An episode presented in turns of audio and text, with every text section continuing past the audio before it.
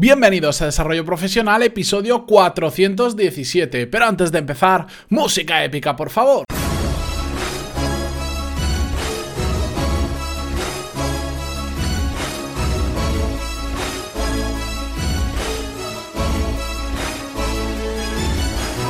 Muy buenos días a todos y bienvenidos un lunes más, una semana más a Desarrollo Profesional, el podcast donde hablamos sobre todas las técnicas, habilidades, estrategias y trucos necesarios para mejorar cada día en nuestro trabajo.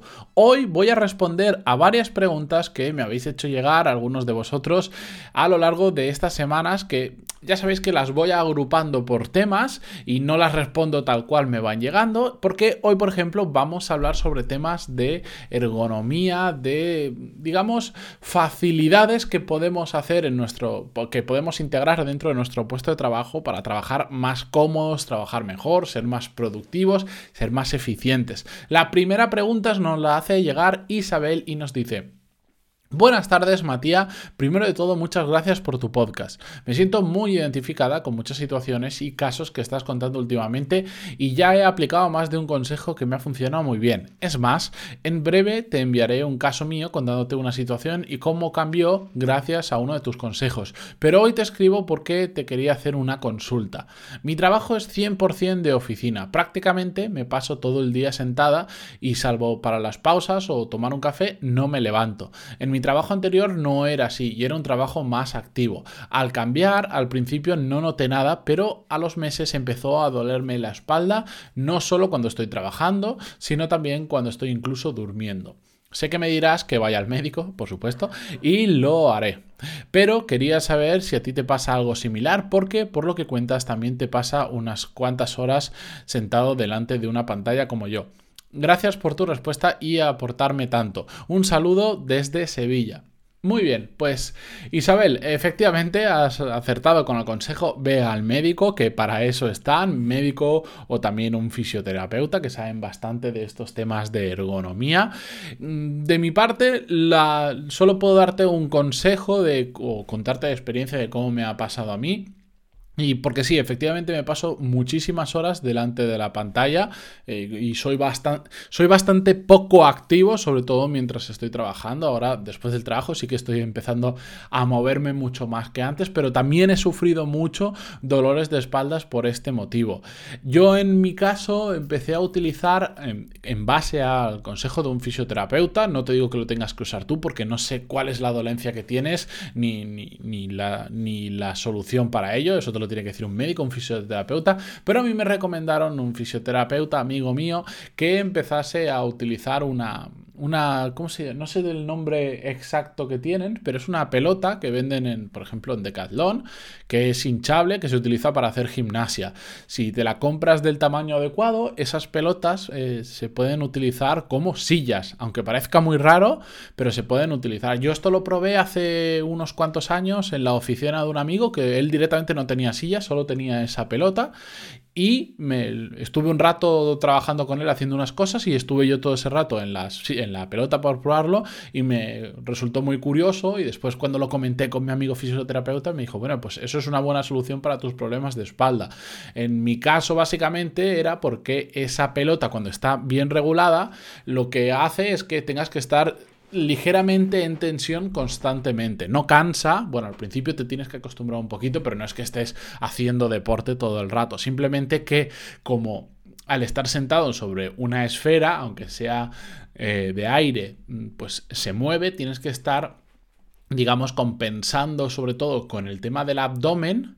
Eh, para, para, no desbalancearte y no caerte. Y para. Solo hay una forma de sentarte y es básicamente estar recto. Entonces, eh, sí o sí, estando sentado en la pelota, vas a estar bien sentado porque si no te, balanceas y te caes. ¿no? es complicado, es muy simple. Simplemente tenéis que tener una pelota que sea de la medida adecuada, que es que básicamente, como me recomendaron a mí, cuando te sientes, las rodillas queden aproximadamente en un ángulo de 90 grados o ligeramente superior. Por eso hay diferentes tamaños de pelotas, en Decathlon la podéis encontrar, no me acuerdo el tamaño de la mía, pero por supuesto era el tamaño más grande que había creo que en la tienda, porque soy bastante alto, pero a mí desde que hice ese cambio me funcionó muy bien. Yo no la usaba todo el día, pero sí que la usaba, por ejemplo, por ratos de me ponía media hora y después lo cambiaba por la silla, después estaba otra media hora y así, y me funcionó muy bien. Hace ya bastante que no la estoy utilizando desde, desde que me mudé y ahora tengo la oficina en casa por la mudanza. La deshinché, la guardé en una caja y no la he vuelto a hinchar y la verdad es que no he vuelto a tener problemas de espalda. Y creo que en gran parte es porque me he dado cuenta que lo que, ha sido, lo que he hecho ha sido, gracias a la pelota, acostumbrarme a sentarme bien. Yo antes era de los que estaba sentado en la silla y, salvo que estuviera haciendo una cosa muy concreta que necesitara, digamos, estar muy encima de la mesa, pues siempre cada un rato me estaba, digamos, cruzando las piernas, etc. Y eso hacía que me doliera mucho la espalda. Desde que me acostumbré con la pelota a no hacer eso, porque es complicado con la pelota y te acostumbras a estar recto, no he vuelto a tener problemas de espalda, incluso de, aunque no haya seguido usando la pelota. De hecho, ahora que lo estoy diciendo en directo, estoy pensando que la voy a volver a sacar de la caja, la voy a hinchar y la voy a volver a empezar a usar porque es una buena forma de acostumbrarte a, sentarte bien. Pero lo dicho, esto eh, que te lo recomiendo un médico, que te lo recomiendo un fisioterapeuta, porque a mí me vino bien, pero puede que para lo que tú tienes no te venga bien. Simplemente te cuento cómo lo hice yo, pero esto es necesario ponerse en manos de un especialista. La natación ayuda muchísimo. Yo siempre que voy a natación noto que, la espalda deja de dolerme no instantáneamente, pero al poco tiempo cualquier problema que tenga de espalda desaparece y siempre me ha funcionado muy bien, pero de nuevo es que te lo recomiendo un médico, un fisioterapeuta o alguien con mucho conocimiento. Espero que te haya resultado útil, a ver si algún día de estos cuando tenga la, pelota de nuevo hinchada y la tenga en la oficina, hago una foto y la subo a, las notas de este programa en Instagram o en alguna red social para, para, que veáis cómo es si no lo habéis visto nunca. Pero vamos, hacer una búsqueda rápida en Google y encontraréis eh, muchos ejemplos. Poned pelota para sentarte o algo así en Google y seguro que sale. Vamos a la siguiente respuesta que en este caso nos la envía Emma, que es una oyente del podcast que ya nos ha enviado varias preguntas y nos dice así.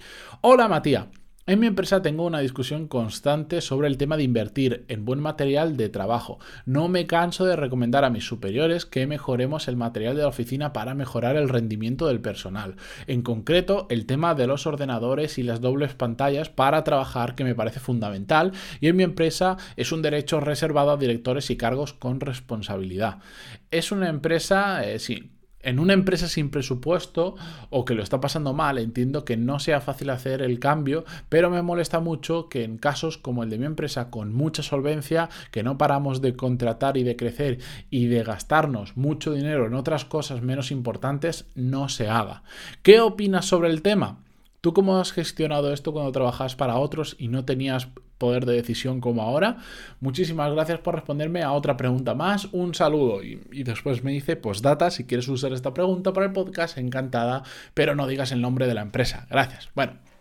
No te preocupes, Emma, que aquí que yo he modificado un poquito el texto para evitar detalles que puedan mostrar qué empresa era, porque era bastante evidente. Pero eh, bueno, efectivamente estoy muy de acuerdo con Emma. Eh, sobre todo en empresas que se lo pueden permitir, hay que invertir en el material que utilizamos en el día a día. Parece una tontería, pero un ordenador que vaya bien, ya no digo que sea el más potente del mercado, no es necesario, pero que vaya bien nos va a ahorrar mucho tiempo en el trabajo. Yo he trabajado en otras ocasiones con ordenadores que se paraban, que se reiniciaban, que si abrías más de dos pestañas en el navegador empezaba a ir lento. Y eso es un desastre. Hace que vayas tan lento que al final no eres productivo. Por más técnicas que utilices, por más historias que hagas, si el ordenador va mal y trabajas todo el día con el ordenador, pues no, no vas a rendir todo lo que puedes rendir. Y además, en mi caso, que es un tema que me, que me gusta especialmente el tema de los ordenadores, me frustra muchísimo trabajar con un mal equipo. El tema de las dobles pantallas, igualmente. ¿Se puede trabajar con una pantalla de, de yo qué sé, de 19 pulgadas? Por supuesto, pero se trabaja infinitamente mejor con pantallas de 21, 23 o 24 pulgadas. Ya no digo de estas de 27 que son enormes, pero también ayudan muchísimo a poder tener varias cosas en la pantalla, a trabajar más cómodo. Al final nos pasamos un montón de horas al día trabajando, hagámoslos eh, en buenas condiciones. Yo hay una cosa que recomiendo siempre que me preguntan esto y es que se trabaje con ordenadores portátiles, pero que cuando estás en tu puesto de trabajo los conectas a una pantalla para que se vea más grande, pero que te puedas mover con el ordenador, eh, sobre todo en, para puestos en los que en algún momento dado puedas necesitar llevarte el ordenador contigo. Yo he trabajado en situaciones en las que he tenido que viajar bastante, entonces era bastante obvio que necesitaba un portátil, pero en casos así incluso que es obvio que el portátil sea bueno. Hoy en día el precio entre un portátil bueno y un ordenador de sobremesa bueno es muy reducido. La diferencia de precio es muy reducida. Anteriormente sí, para tener un ordenador portátil decente eran, costaban el doble o más que un ordenador de sobremesa. Pero hoy en día no. Y además hoy en día hay unas cosas que se llaman, si mal no recuerdo, hubs, que lo que haces es que es un, un aparatito que tú dejas en la mesa y simplemente cuando llegas con el portátil lo apoyas sobre ese aparato y ya tienes todas las conexiones hechas de audio, de la pantalla, de USB, de teclado, de ratón, todo, todo, todo. No tienes que estar conectando y desconectando cables, que es un fastidio. Pero aunque sea así, yo lo recomiendo, porque si tenéis una reunión, cogéis el portátil y os lo lleváis. Y no tenéis que estar, lo hemos hablado hace relativamente poco, eh, consultando el ordenador para un dato, imprimiendo cosas, simplemente con el portátil. Si tienes una reunión con un cliente,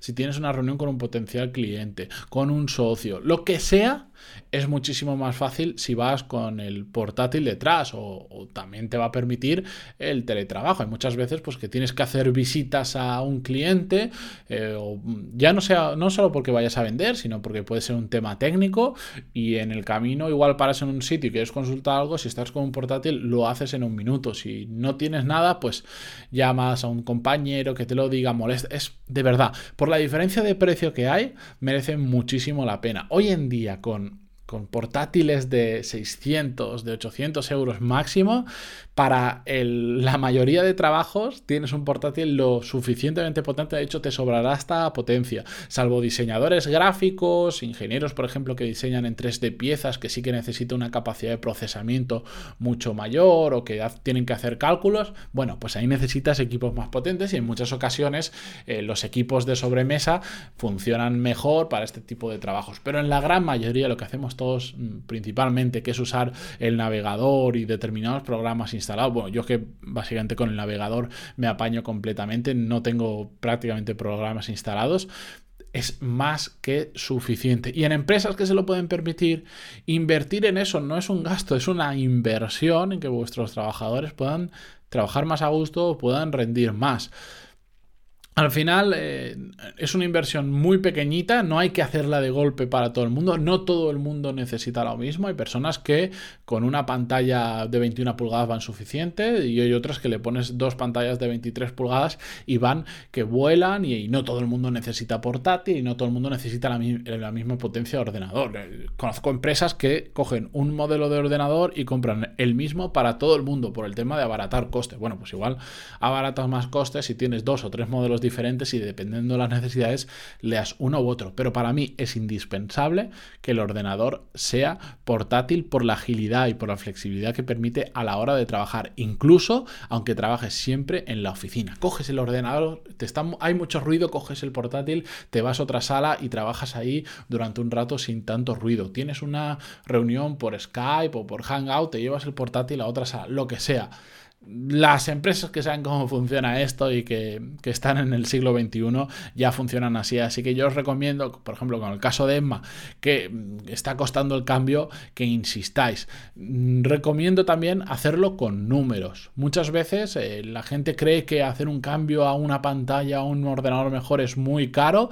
Presentad los números, si es que no cuestan tanto. Una pantalla eh, normal de 21 pulgadas hay desde 120 euros más o menos con IVA incluido que una empresa se quita el IVA y se lo desgraba de los beneficios. No cuestan nada, de verdad, no cuestan absolutamente nada y va a ayudar muchísimo a mejorar el rendimiento. Con esta pregunta me despido hasta mañana, no sin antes agradeceros vuestras valoraciones de 5 estrellas en iTunes, vuestros me gusta y comentarios en iVoox y también que me hagáis llegar este tipo de preguntas. No todas las que recibo, por supuesto, las traigo al podcast, si no, solo haríamos un podcast de resolviendo preguntas, pero las que creo que son más interesantes y que pueden aportar más a mucha gente, las me gusta traerlas, así que Si queréis enviar vuestra propia pregunta, vuestro caso o cualquier cosa, lo podéis hacer en pantaloni.es barra contactar, que siempre voy a estar ahí y siempre, siempre os voy a contestar. Dicho esto, seguimos mañana con un nuevo episodio. Adiós.